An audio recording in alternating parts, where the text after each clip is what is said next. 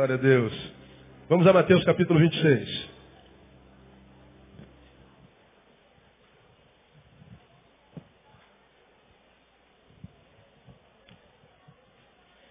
Você que está conosco a primeira vez, não sabe, mas nós estamos é, ministrando uma série de palavras aqui aos domingos, uma domingo de manhã, outra quarta-feira à noite.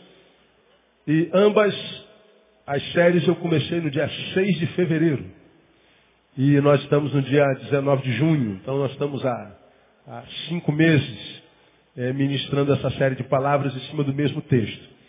No domingo, hoje, nós estamos ministrando Santa Ceia, muito mais do que pão e vinho. Nas quartas-feiras, a gente está ministrando o que mesmo? É, não entristeçais ao Espírito Santo de Deus. Mostrando o que, que entristece o Espírito Santo de Deus e por que, que a gente não deve fazê-lo. Né? Questões sempre práticas, vivenciais. Ah, nestas manhãs de domingo, a gente tem ah, mostrado aos irmãos o que de fato está por trás da Santa Ceia, o que Jesus queria que nós entendêssemos quando ele sentou à mesa com os seus discípulos e partiu o pão e tomou o vinho. E nós aprendemos que a ceia não tem nada a ver com gastronomia.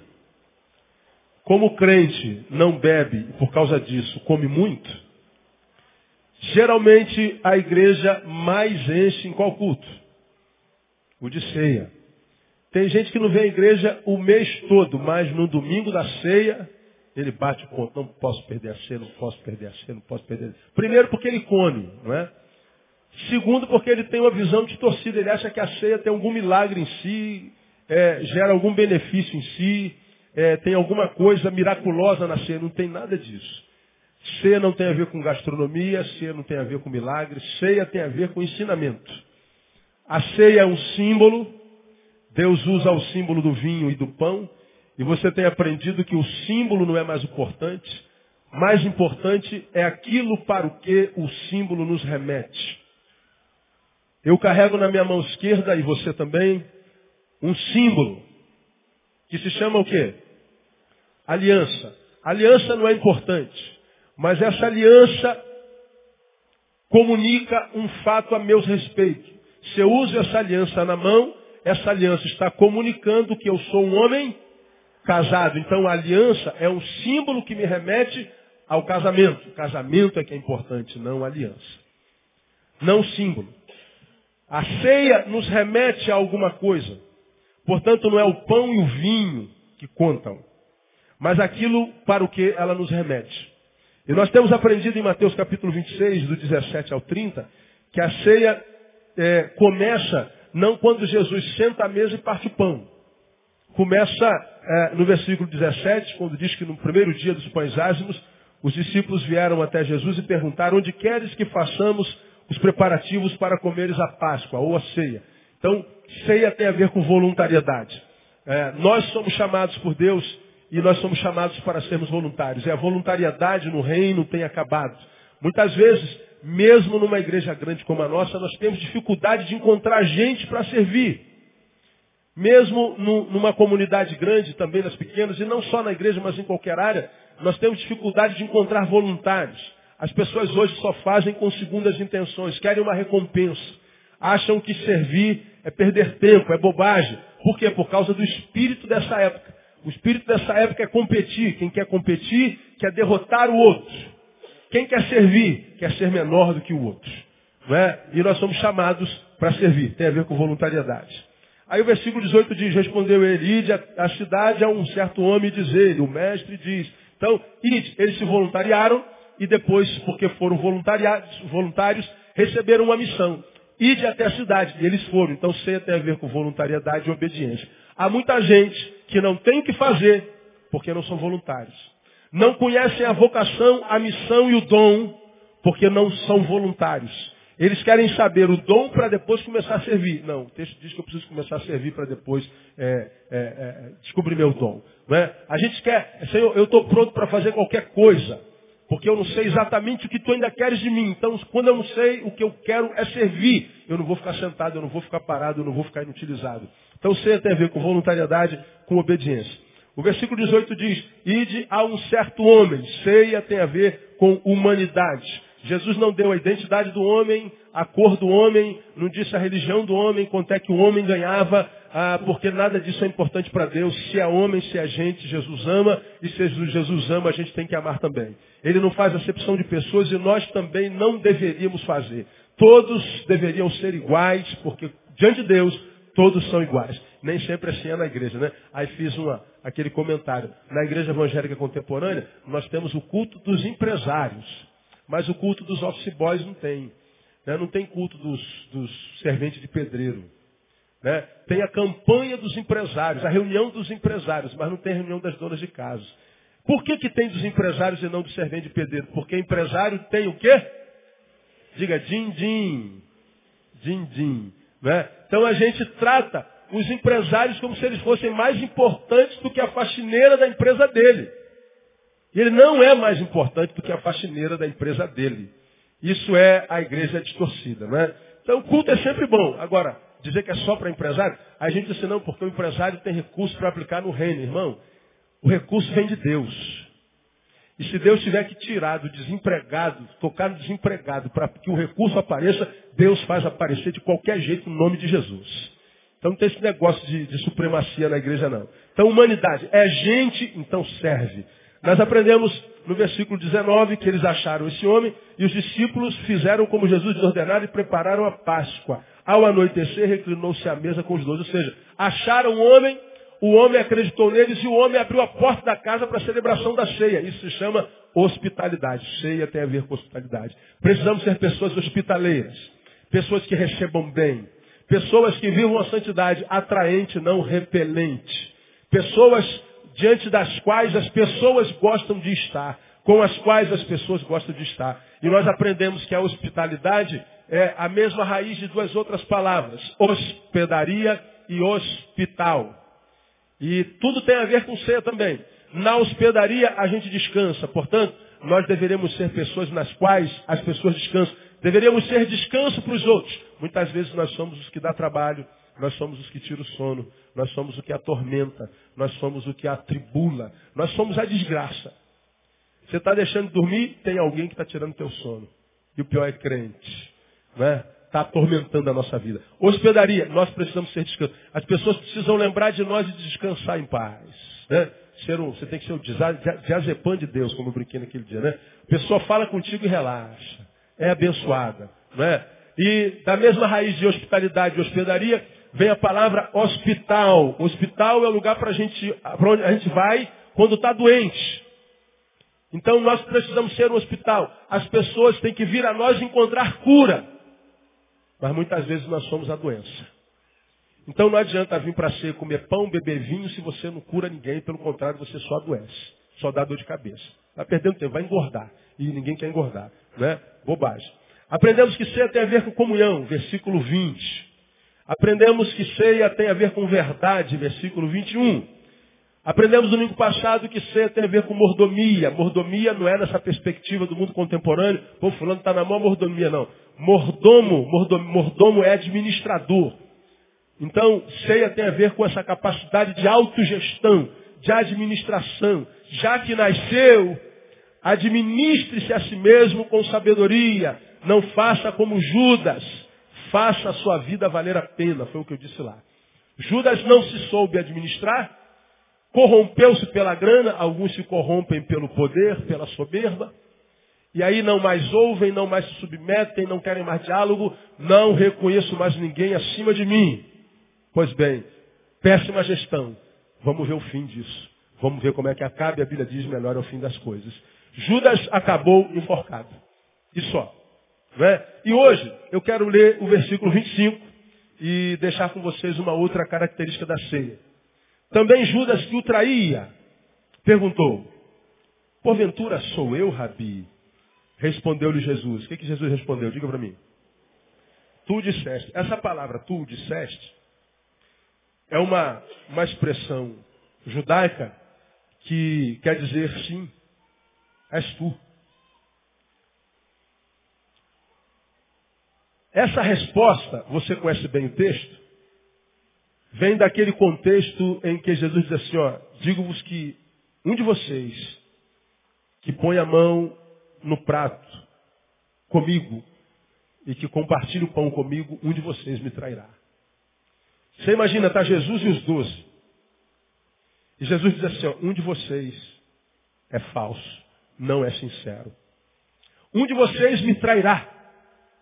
E Jesus como que dizendo, eu já estou sofrendo pelo que eu sei você fará a mim. E aí começam as especulações. Porventura sou eu, Senhor. Porventura sou eu, Senhor, sou eu, sou eu que vou fazer isso, Senhor. Aí quando chega a vez de Judas, Senhor, sou eu.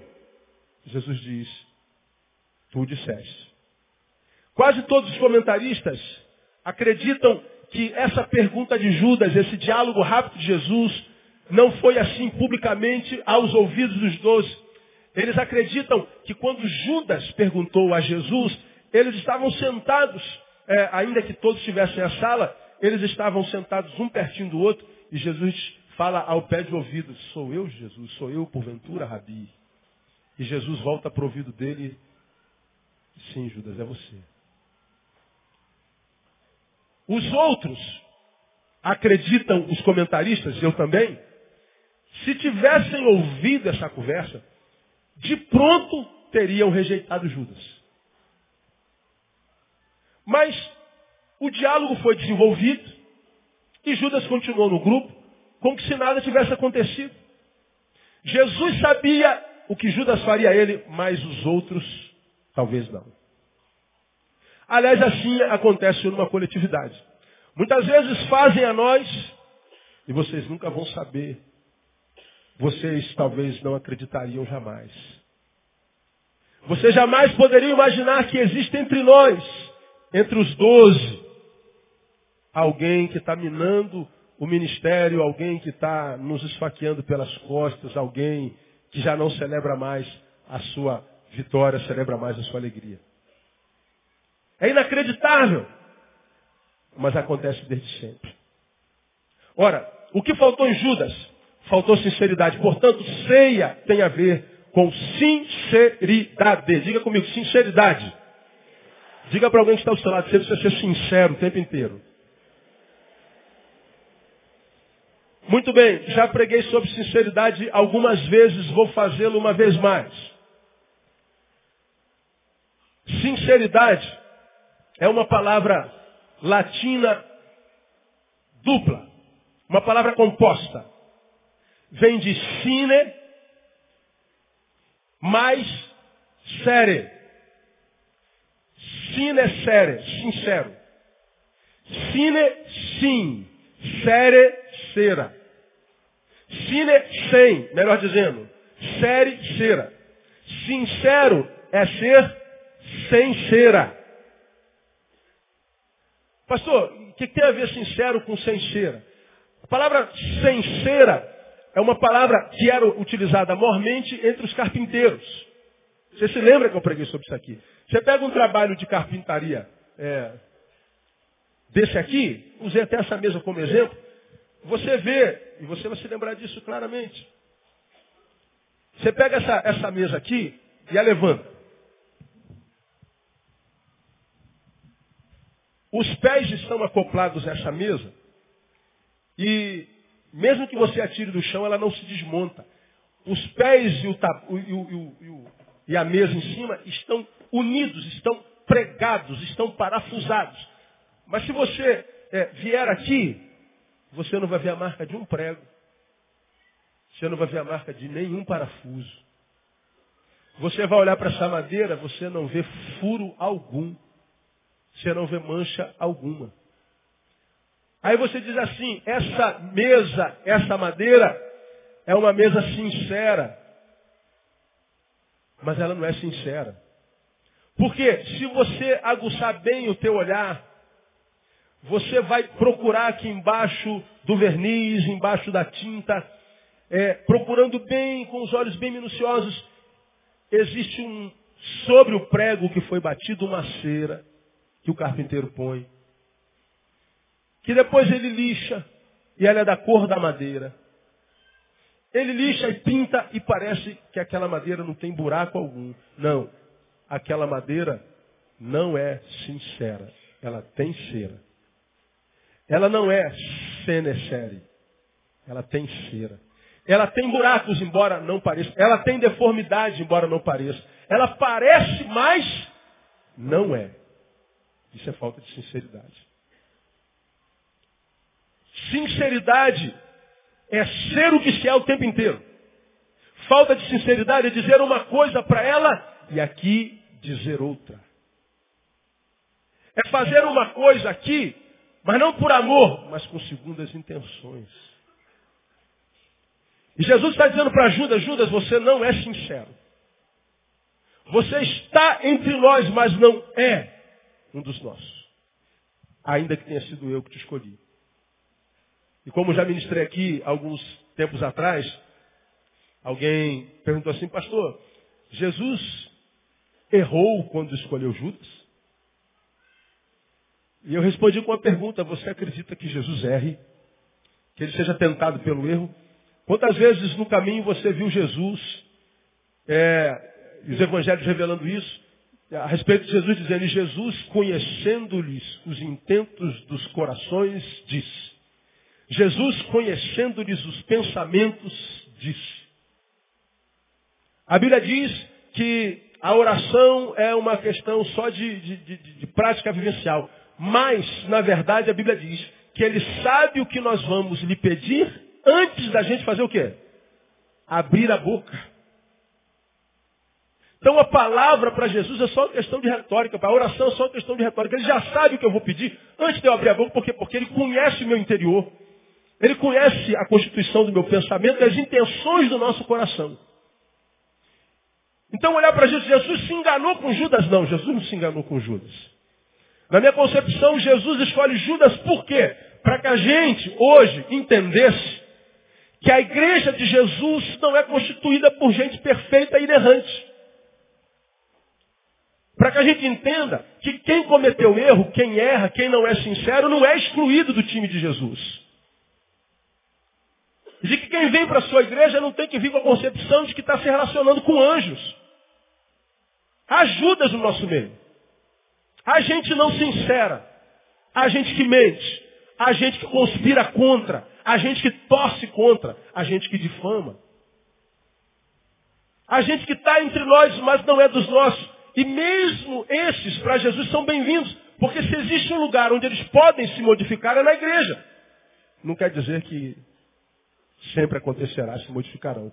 Judas, como Pedro e qualquer outro apóstolo, errou e teve a oportunidade de se arrepender. E se se arrependesse, alcançaria perdão, porque ele não dispensa um coração quebrantado. Mas Pedro não se arrependeu, Judas não se arrependeu. Ele foi tomado por remorso. E o remorso levou ao quê? Ao suicídio. Se enforcou. Agora, se ele se arrepende e diz, Senhor, eu quero pedir perdão pela besteira que eu fiz, eu tenho certeza que Jesus perdoaria. Mas o perdão, o arrependimento é diferente do remorso. Agora, por que, que o cara não se arrependeu? Porque o caráter não foi transformado. Ele tinha cera.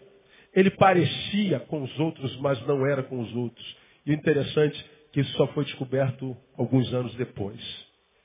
Como é que a gente se decepciona com gente muitas vezes tantos anos depois, não é verdade?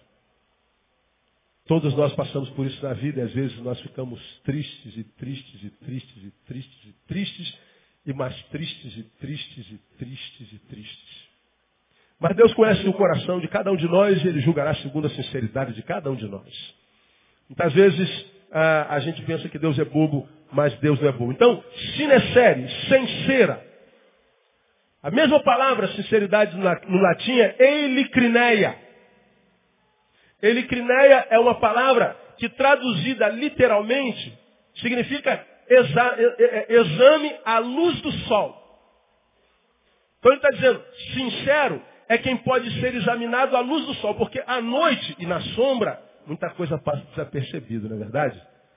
Se você olhar a pele, de repente alguém que está do seu lado parece uma pele lisinha, mas se você pega, bota aquele lupão, aí você vai ver quantas acnes, quantas, quanta sujeira de pele, né? A, a, a patroa está trabalhando com esse negócio de limpeza de pele, de vez em quando ela pega a gente lá como vítima, como cobaia, e, e vai espremendo tudo, espremendo tudo. Eu falei, isso é o capeta que está apertando a gente. Mas não é porque eu conheço a esposa, não é maravilhosa, uma benção. Mas vai apertando tudo. Eu falei, meu Deus, tu vai quebrar meu nariz, o que, que é isso que todo? Eu, eu não servia para ser mulher de jeito nenhum, irmã. depilação, limpeza de pele, mais essas loucuras que vocês fazem, não, não dá não. É muita dor, né? mas que a gente não, não, não, pare, né? E não tem jeito. Aí, homem em dor não dá certo. Então vai espremendo tudo. Aí ela vai mostrando a sujeira que está na pele. Uma coisa assustadora. Você chega em casa, lava a sua pele, pega o sabonete e esfrega. Aí pega um produto desse que se usa nesses bagulho de beleza aí. Aí ele passa assim, ó, só o, o algodãozinho com o produto. O, o produto vem preto. Pô, mas tu acabou de lavar o teu rosto, mas tem coisas que estão tão incrustadas que só debaixo da lupa, da luz do sol, é que é revelado. Então a palavra sinceridade no grego é exame à luz do sol. Então a sinceridade não é provada só na congregação, é na intimidade. E o pior, na intimidade, nem sempre todos entram. Vocês me conhecem como todo, mas há, há alguns que são mais íntimos de mim, que são os amigos, sabe onde eu sento, onde eu como, minhas práticas normais. Mas existem outros mais íntimos ainda que frequentam a nossa casa, que abrem a nossa geladeira, que nos chamam pelo nome. Há gente mais íntima ainda do que a gente que mora nessa casa com a gente, sabe como a gente é quando não tem ninguém olhando para nós. Há gente mais íntima ainda nessa casa que dorme com a gente dentro daquele quarto e nos conhece por dentro e por fora. E há aquilo que nós somos dentro que ninguém sabe. São graus de intimidade. E muitas vezes uma coletividade, ela se divide, ela quebra, quando nós imaginamos conhecer alguém e alguém imprime uma ação contundente contrária a ela, e a gente se levanta contra, imaginando que está fazendo bem, e a gente está alimentando a falta de sinceridade. Por falta de sabedoria. Você quer saber? Ah, acontece em qualquer canto, em qualquer lugar. Agora, o que Deus quer ministrar para nós nessa manhã não é a análise da sinceridade de João e de Maria, mas a nossa sinceridade. O que Deus requer de nós para essa manhã é o seguinte: você é sincero? Há sinceridade no seu coração? Há verdade no que você diz ser, faz e pratica? É mesmo, meu filho, o que parece ser é isso que Deus quer saber da gente. Porque é fácil, mas um equívoco, tentar analisar a sinceridade de quem quer que seja. Embora nós tenhamos condições de fazer em parte, porque a Bíblia diz pelos frutos os conhecereis. Então a gente analisa frutos.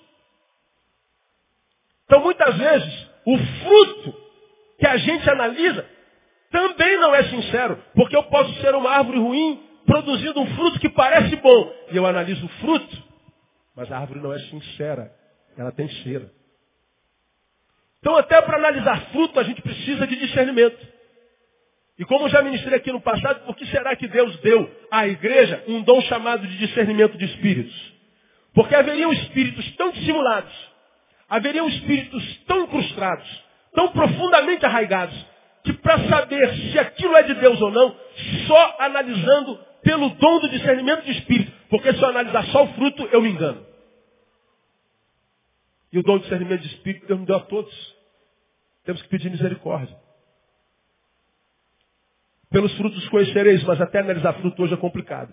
Então, o texto revela a ausência da sinceridade na vida de Judas.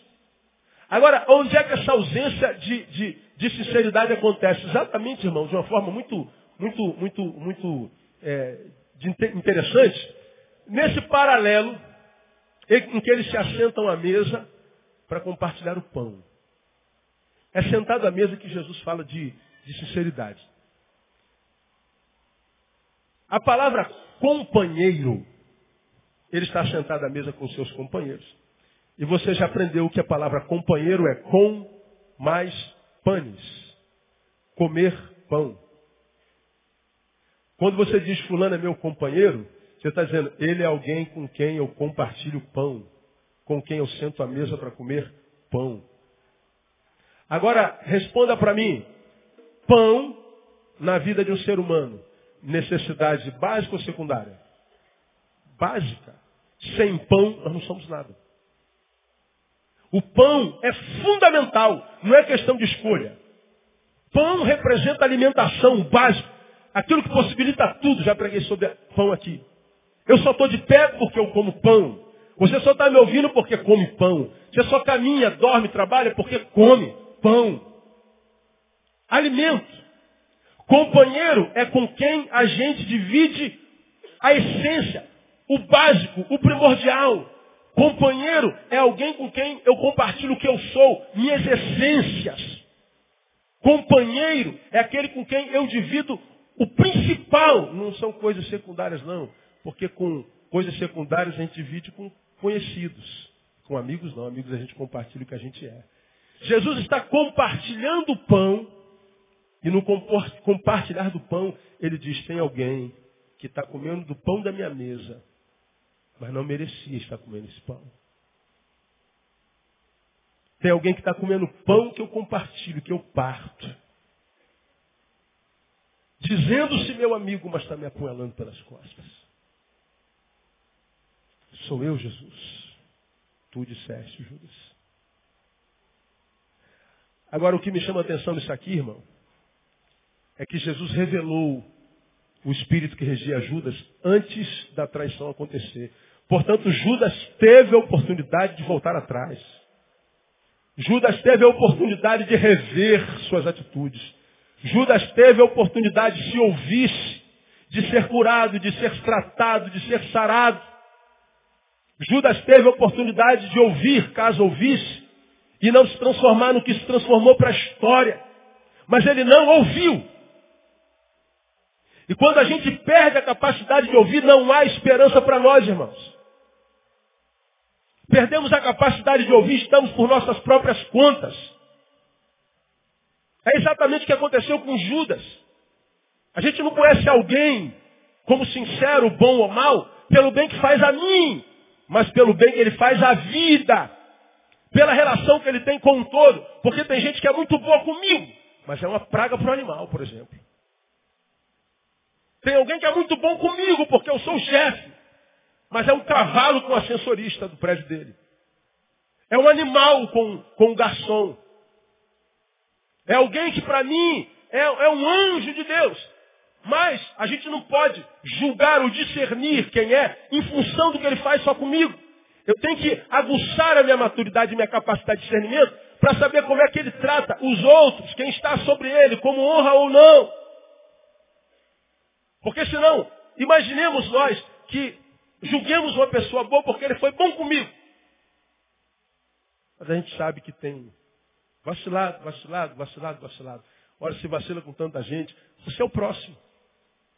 E a gente vê tanta gente machucada, ferida, decepcionada, frustrada, dizendo que ninguém presta, ninguém vale nada, não há mais sinceridade, todos são, são, são, são, são mentirosos, todos são é, vagabundos, todos são, todos são. A gente acaba julgando todos por causa de um. Só que o todo não tem nada a ver com esse um. O único que tem a ver com esse um é você. E o problema desse um não é esse um, é você que não quis discernir quem ele de fato é. E a gente vê um monte de gente quebrada, porque a Bíblia diz que nós somos o resultado dos nossos encontros. Nós somos o resultado dos nossos relacionamentos. Como eu tenho ensinado aos irmãos, só temos uma vida para viver, não podemos perder tempo com quem gente, com gente que não quer viver, como a vida na palavra diz que precisa ser vivida. Então a sinceridade tem a ver com ceia. Por isso que a Bíblia diz, lá no episódio da ceia, falamos sobre isso na semana, semana passada. É, é, é, Examine-se, pois, o homem a si mesmo, e tome do pão e tome do vinho. Porque quem come e bebe, sem discernir o corpo de Cristo, come e bebe para sua própria o quê? Condenação. Por causa disso, há entre vós fracos, enfermos e outros até que já dormiram. Examine-se, pois, homens. Ele está falando de sinceridade. Ele está falando de verdade o que rege o coração. O que te faz sair do lugar. Qual a tua força propulsora? O que, que te move? Qual a tua intenção? Porque Deus trabalha com a intenção e não com o que eu faço. Para Deus não é importante o que eu faço, mas a intenção com a qual eu faço. Ele não abençoa o meu produzir, ele abençoa a intenção com a qual eu produzo. Por isso que a sua palavra diz em Jeremias 48, 10, eu prego sobre isso todo ano, no início do ano. Maldito todo aquele que fizer a obra do Senhor como? Relaxadamente. Não há lugar nenhum na Bíblia na qual o Senhor fala, maldito aquele que não fizer a obra do Senhor. Mas diz lá, maldito aquele que fizer a obra do Senhor, relaxado. Ou seja, com a motivação equivocada.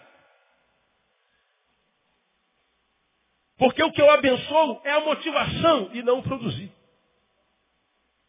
É porque nós não fomos chamados pelo Senhor para fazer, nós fomos chamados pelo Senhor para ser. E se você for quem você é, irmão, você não precisa fazer muita coisa. Porque sendo quem você é, na santidade do Espírito, naquela santidade da palavra, você vai ser um ser humano, gente boa, e ser humano, gente boa, vive a santidade do Evangelho. Quando a gente vive essa santidade do Evangelho, a gente atrai pessoas. E as pessoas vêm até você para ser abençoado. Você não precisa sair correndo para abençoar, correndo para fazer, correndo para... Não, fique, fique tranquilo. Seja só a bênção que você precisa ser, seja o melhor ser humano que você puder ser, e espera. Porque vai chegar até a tua mão a oportunidade de serviço. Você está entendendo essa palavra, meu não? É por isso que a Bíblia diz, lá pela boca do salmista, que aos seus amados Deus abençoa o quê? Enquanto dorme. Ou seja, não é o que você faz, irmão. Seja e durma. Porque eu vou abençoar você da mesma forma. Agora a gente fica igual um louco, correndo para lá e para cá. E a gente não consegue sentir a recompensa da vida, a recompensa de Deus.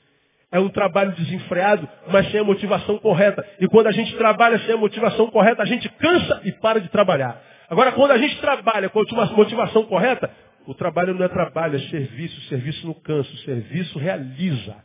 Você pode chegar no fim do dia acabado, arrasado, mas você vai acabar realizado. Porque não é trabalho, é serviço. É a motivação. Deus abençoa a sinceridade do coração. Agora, para a gente fazer uma análise da sinceridade do nosso coração, porque quando a gente prega uma palavra como essa, a gente que não é muito sincero, já começa, como eu ensino aqui os irmãos, pegar a pá e jogar, né? Ah, pega a palavra, aí começa assim, ó, poxa, fulano tinha que estar aqui para ouvir essa palavra. Aquele cara é muito hipócrita, ele é muito falso. Fulano tinha que estar aqui. Mas fulano, como você tem ouvido, não está aqui. Quem é que está aqui? Então, possivelmente, o hipócrita seja você. Fala assim para alguém que está só, deixa de ser hipócrita, irmão. É o que a Bíblia está falando aí.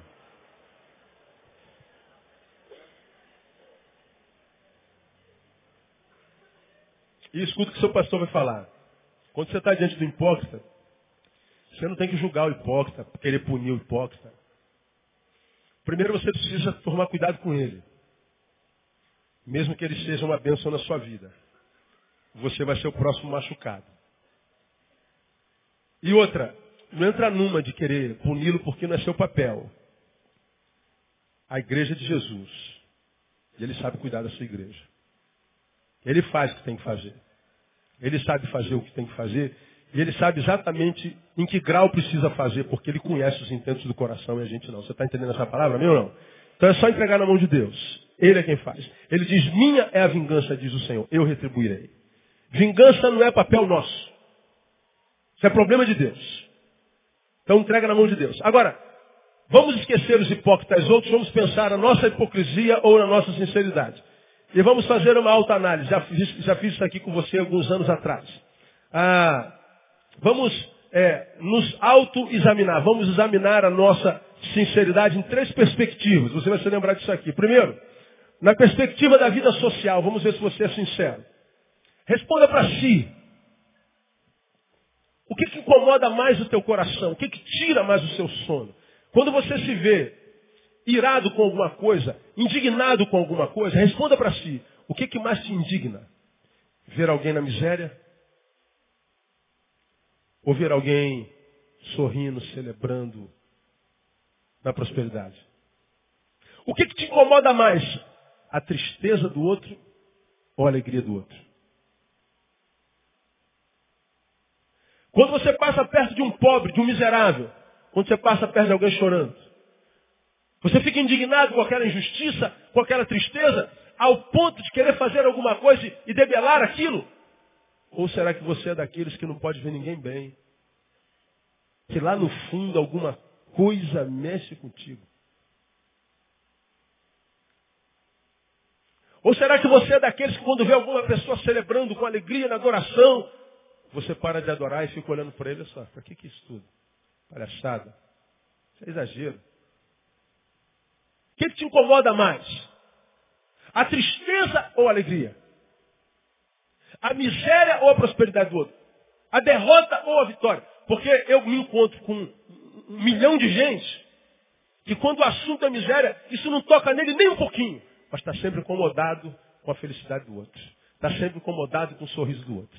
Mas esse cara vive rindo, nem parece crente. É crente tem que andar o quê? Chorando. Não, o crente tem que andar ranzinza. O crente não pode contar piada. O crente não pode ser bonito, tem que ser feio. O crente tem que ser antipático. O cara, o cara não consegue celebrar a vitória de ninguém, ele se incomoda com tudo. Então responda para você. Você de repente está aqui, se acha um excelente crente. Por quê? Porque não perde um culto. Porque você tem um monte de cargos na igreja.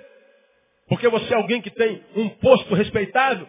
Agora responda para você. Ninguém tem como responder isso por você. Sofre mais com a dor ou com a alegria do outro. E você vai saber da sua sinceridade ou não. Agora, isso é uma regra para mim, para a qual não há exceção. Toda vez que eu me encontro com uma pessoa que está sempre atirando pedra, sempre apontando o erro, sempre mostrando que não se fez, sempre mostrando que deveria ter sido feito, sempre tentando fazer uma, produzir uma atitude que, que, que o exalte para que eh, tire a exaltação daquele lá. Sempre que tem uma pessoa assim, amarga, sempre essa pessoa com certeza tem problema consigo mesmo. Pessoas que foram feridas, pessoas foram feridas no caminho, pessoas que foram traídas no caminho, pessoas que foram amarguradas, tiveram, quem sabe, uma infância difícil, uma, uma, um casamento difícil, uma, uma, adolescência difícil. E ela permitiu que aquela dificuldade a vencesse, porque quando a gente passa por dificuldade, o cuidado que a gente tem que ter é para que essa dificuldade não chegue ao coração e transforme esse coração num coração amargurado. Visitei agora há pouco uma irmã que descobriu que estava com câncer. Começou com um carocinho no seio. E ela, com medo do carocinho, não foi fazer exame, como acontece com tanta gente nesse país. Não foi fazer exame com medo. Não, não vou não. O pessoal da família disse, vá, vá, vá. As disseram, vá lá, cara, não adianta fugir. Esse problema não se vence fugindo dele, se vence encarando ele. Vai lá, vai lá. Não, tem medo, tem medo, tem medo, tem medo. Bom, o caroço cresceu, quando foi fazer o exame, já está com metástase por todo lado do corpo. Ela não é da nossa igreja. E, claro, o, o chão some, porque o futuro, aspas, é confiscado. Portanto, não há mais sonho nem esperança. Você fica restrito, restrito totalmente ao aqui e agora.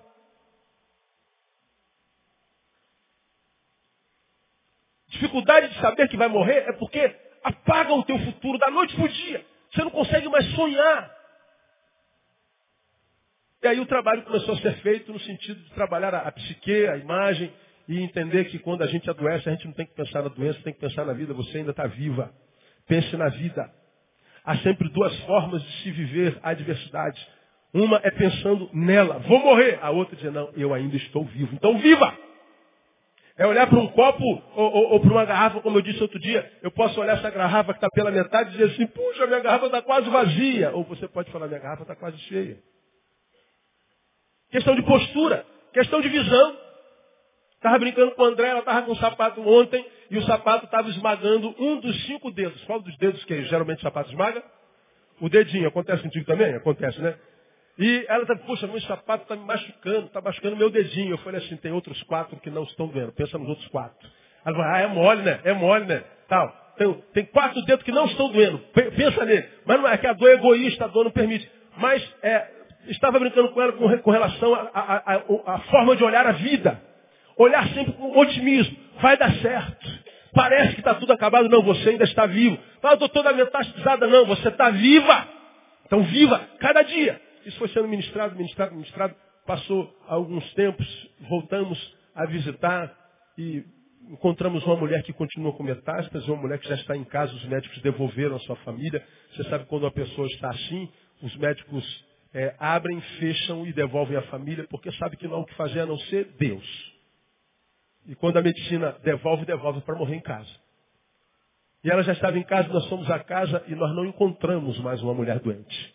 Encontrei uma mulher com câncer, mas eu não encontrei uma mulher doente. Eu encontrei uma mulher viva, porque ela foi de tal forma abençoada pelo Espírito Santo de Deus, que o coração dela se libertou daquela doença, e a doença que está no corpo não chegou à alma. Ela está dizendo, pastor, eu estou em paz, estou vivendo a melhor fase da minha vida. Porque eu sei que tudo que eu tenho é o hoje, e o hoje eu vou viver com excelência. Hoje eu não desperdiço mais a oportunidade de dar um abraço em ninguém. Se eu posso dar um abraço, eu abraço. Se eu posso dar um beijo, eu beijo. Se eu posso mandar um torpedo, eu mando um torpedo. Se eu tenho que dizer eu amo, eu digo eu te amo. Eu não deixo para amanhã mais nada. Então nunca fui tão rica e nunca estive tão saudável. Falei, isso é viver.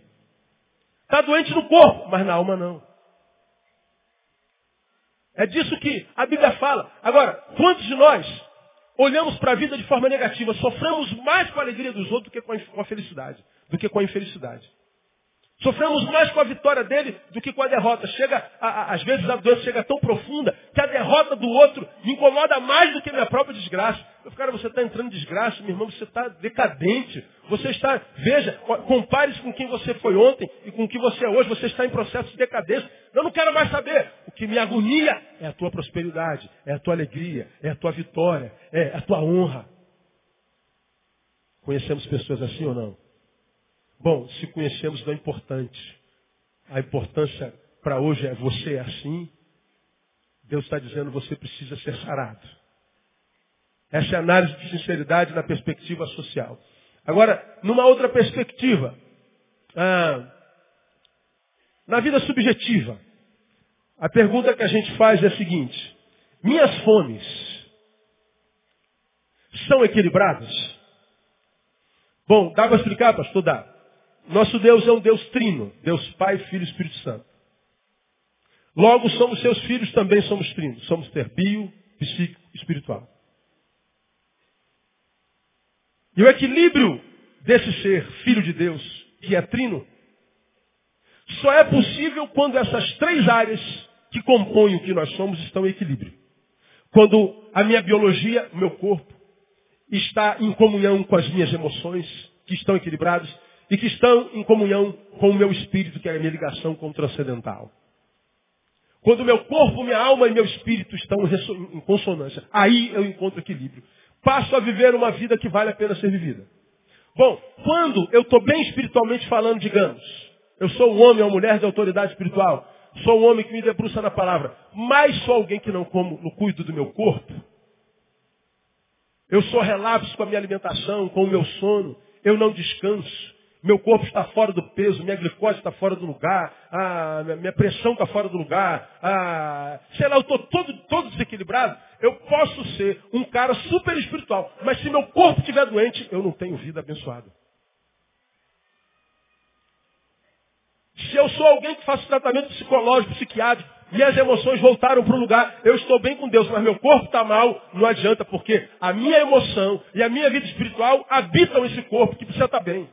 Agora eu posso ser um cara malhado, sarado, tudo no lugar, glicose e tudo lá. Não tem nada no meu corpo. Mas as minhas emoções estão abaladas. Ainda que eu esteja bem com Deus, eu não sou feliz. Os três precisam estar em comunhão. Esses três se manifestam em cinco sentidos. Eu preguei sobre isso há três domingos atrás. Nós somos visão, olfato, paladar, audição e tato. E o equilíbrio se manifesta quando os cinco sentidos estão alimentados. Se não alimentamos os cinco sentidos, nós temos uma vida desequilibrada. Quem vive vida desequilibrada, vive, irmão. Você pode curvar teu corpinho para o lado, você vai viver muitos anos assim. Ó. Só que você vai sentir muitas dores. Você vai ter uma vida muito limitada, mas vai viver quantos anos possíveis forem. Desequilibrado. Agora, prazer não, porque a tua coluna não vai suportar. Você vai viver com dores, com adversidade, com dificuldade. A vida se desenvolve no equilíbrio. Em tudo o equilíbrio é importante. Aí vem a pergunta subjetiva. Como estão suas fomes? Olha para o teu corpo e veja a fome que teu corpo tem por ser saciado. Olha para o teu espírito e veja se teu espírito tem a mesma fome. E olha para as tuas emoções e veja se eles têm as mesmas fomes. Analise a tua vida subjetiva e diga quanto de comida você dá para o teu corpo, quanto de comida você dá para o teu espírito, Quanto de comida você dá para as suas emoções? Veja se são similares. Porque a maioria de nós sacia demais o corpo, mas deixa morrer por inanição o espírito. Se preocupa quando as emoções estão fora do lugar.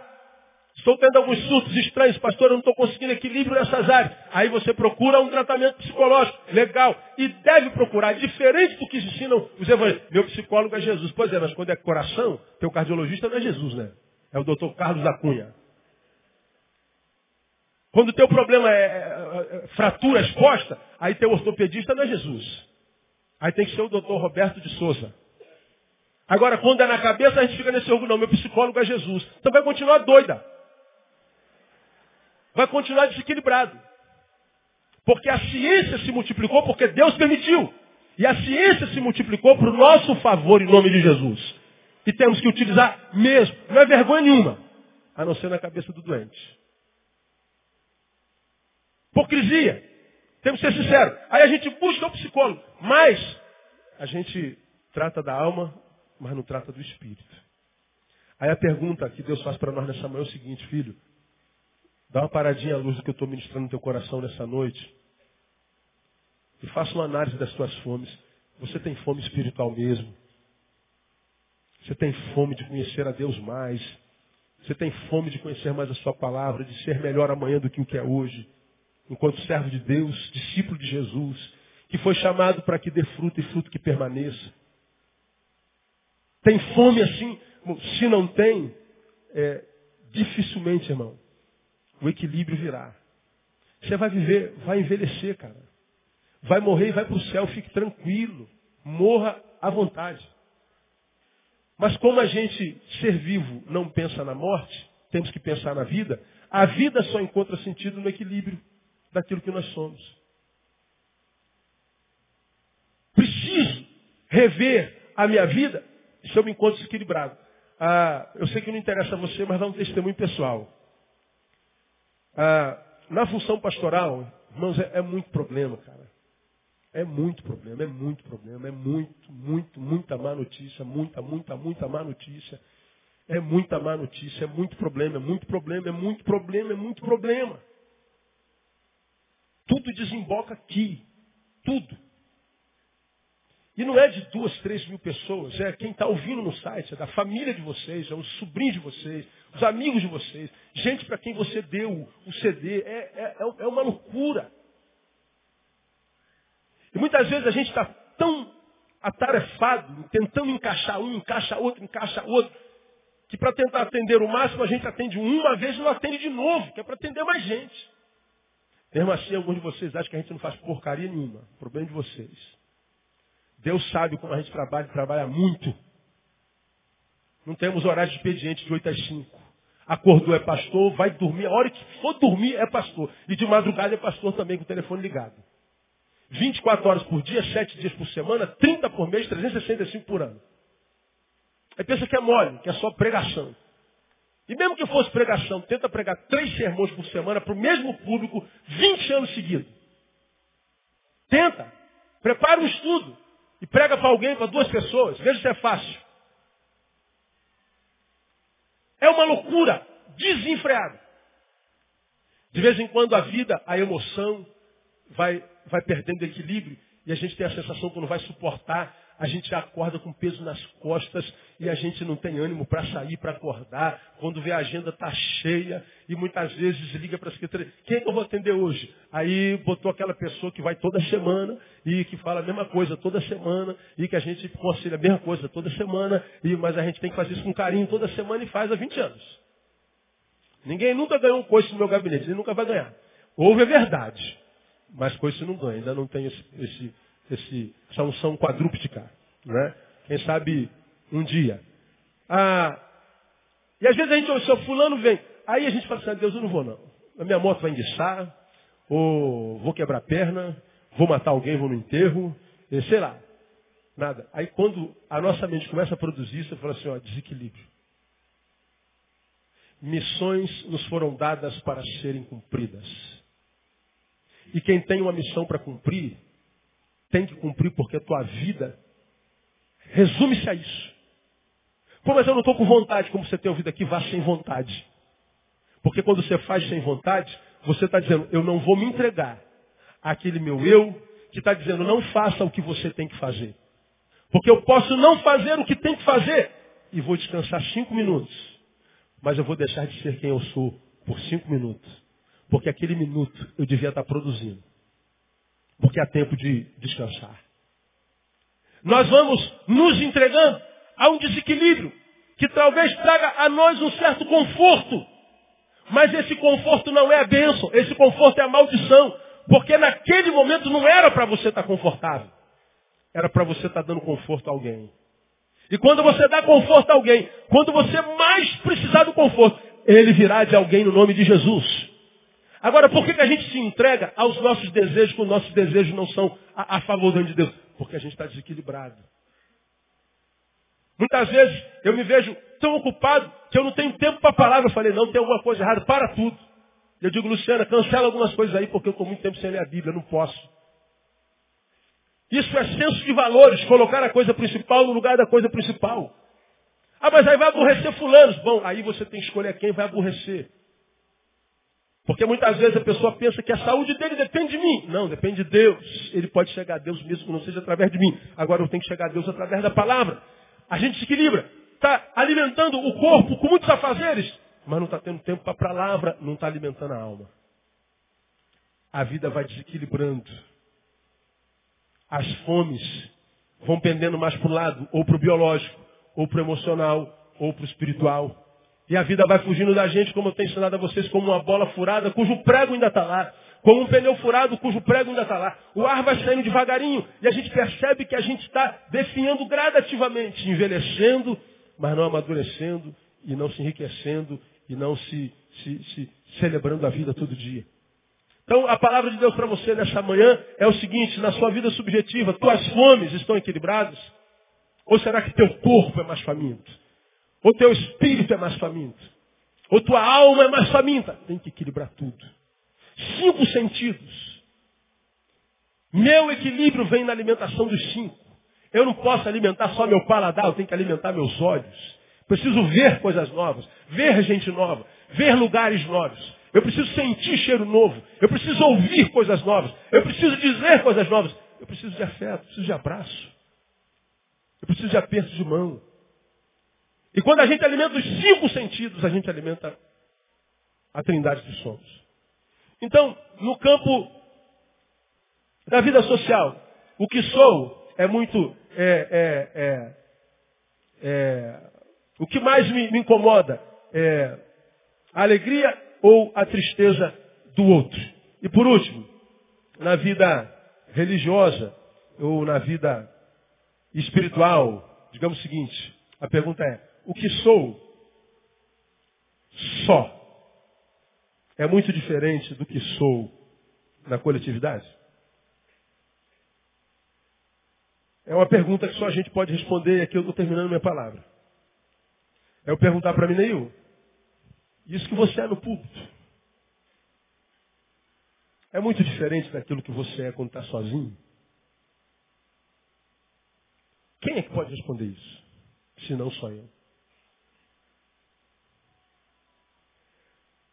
Quem é que pode responder para você? O que você é aqui é muito diferente daquilo que você é quando você está sozinho com mais ninguém.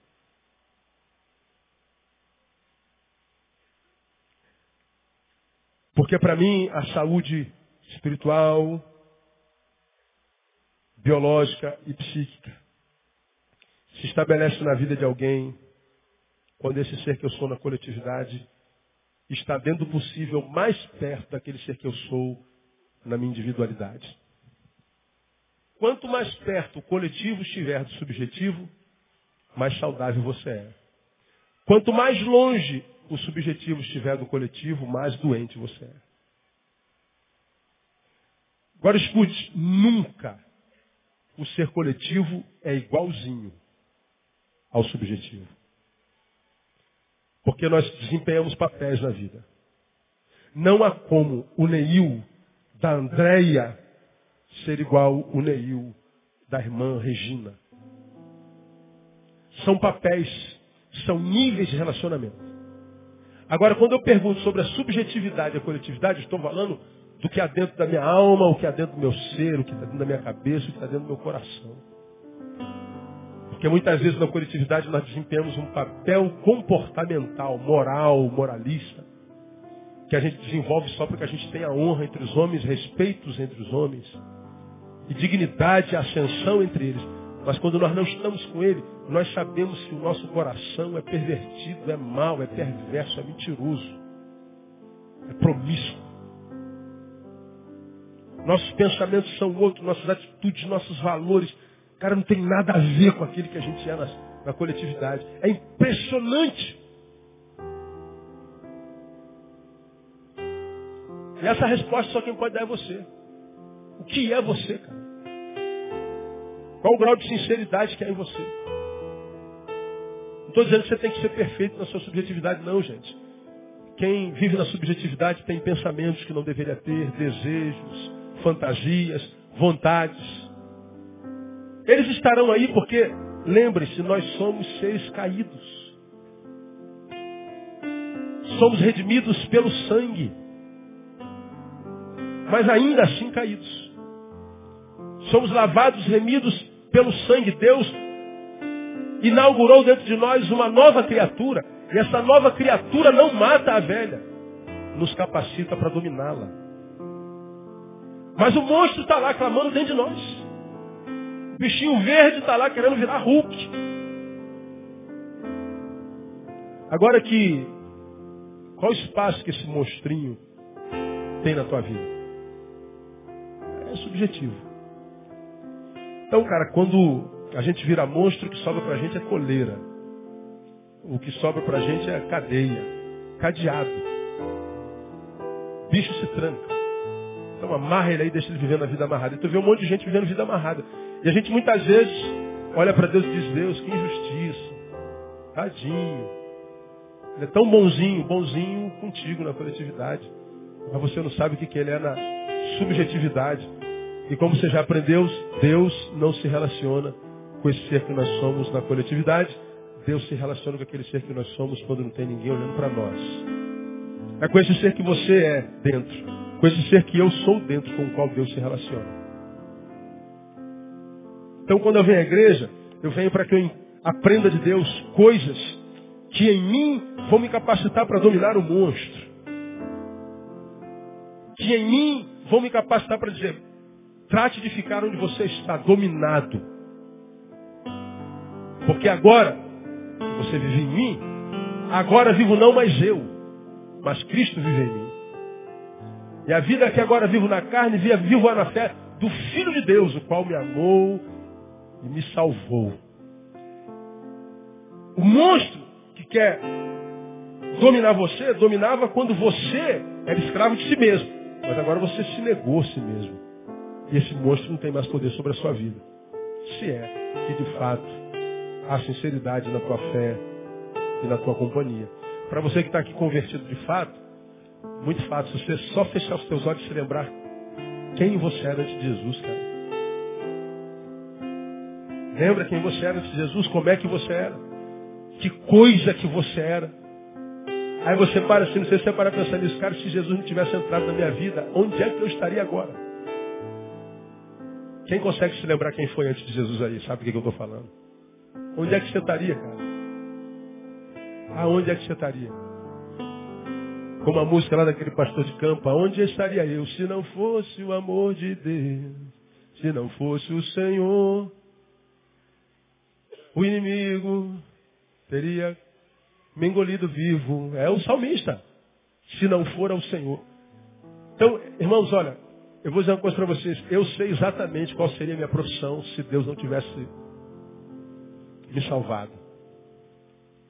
Eu sei exatamente o que eu seria hoje.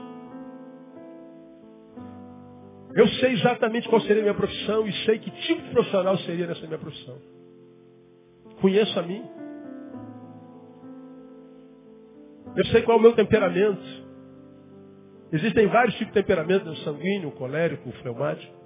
Eu sei qual é o meu temperamento. E muitas vezes meu temperamento vive, ah, não, até de temperamento Jesus é Senhor. Alguém essa semana falou assim, cara, eu fiquei espantado com o pastor Neil, o bicho pegando, vociferando, e ele manso. Imaginei que ele fosse se levantar e pegar no pescoço. Manso. Porque o que o monstro quer é se encontrar contra o monstro. E a monstruosidade está feita. Agora a Bíblia diz que a resposta branda faz o quê? Desvia o furor. A resposta branda amansa o monstro. Agora, lá dentro de mim tem um monstro. Que fala assim, deixa eu sair só um pouquinho. Só uma mordidinha só, só uma mordidinha. Só uma picadinha. Cala a boca. Fique quieto. Em nome de Jesus. E ele bota o rabinho entre as pernas. Ai, ai, ai, ai, ai. E fica, fica aí, quieto. Agora não, em alguns de nós, a gente tira a coleira dele e ele vem. Machuca todo mundo, fere todo mundo, não submete a mais nada.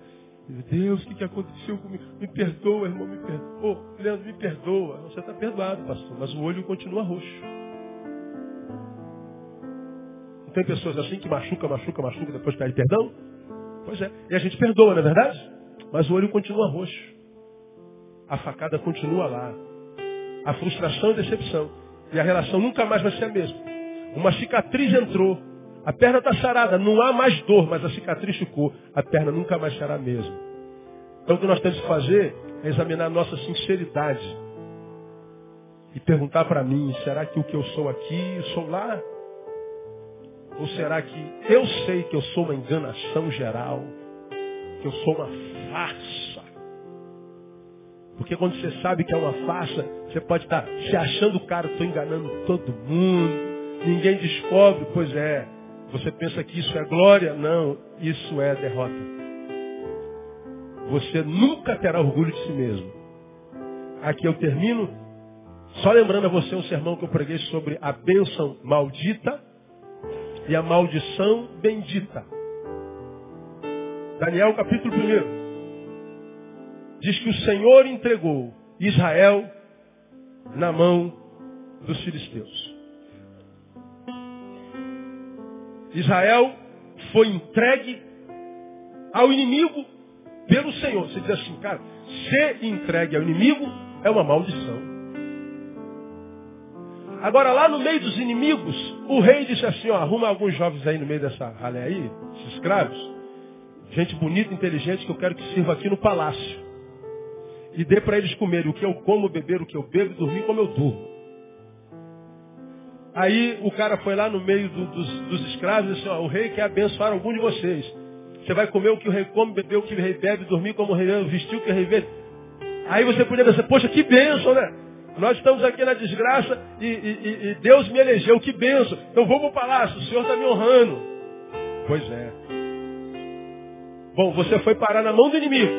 Quem foi que te entregou na mão do inimigo? Deus. Então não é maldição.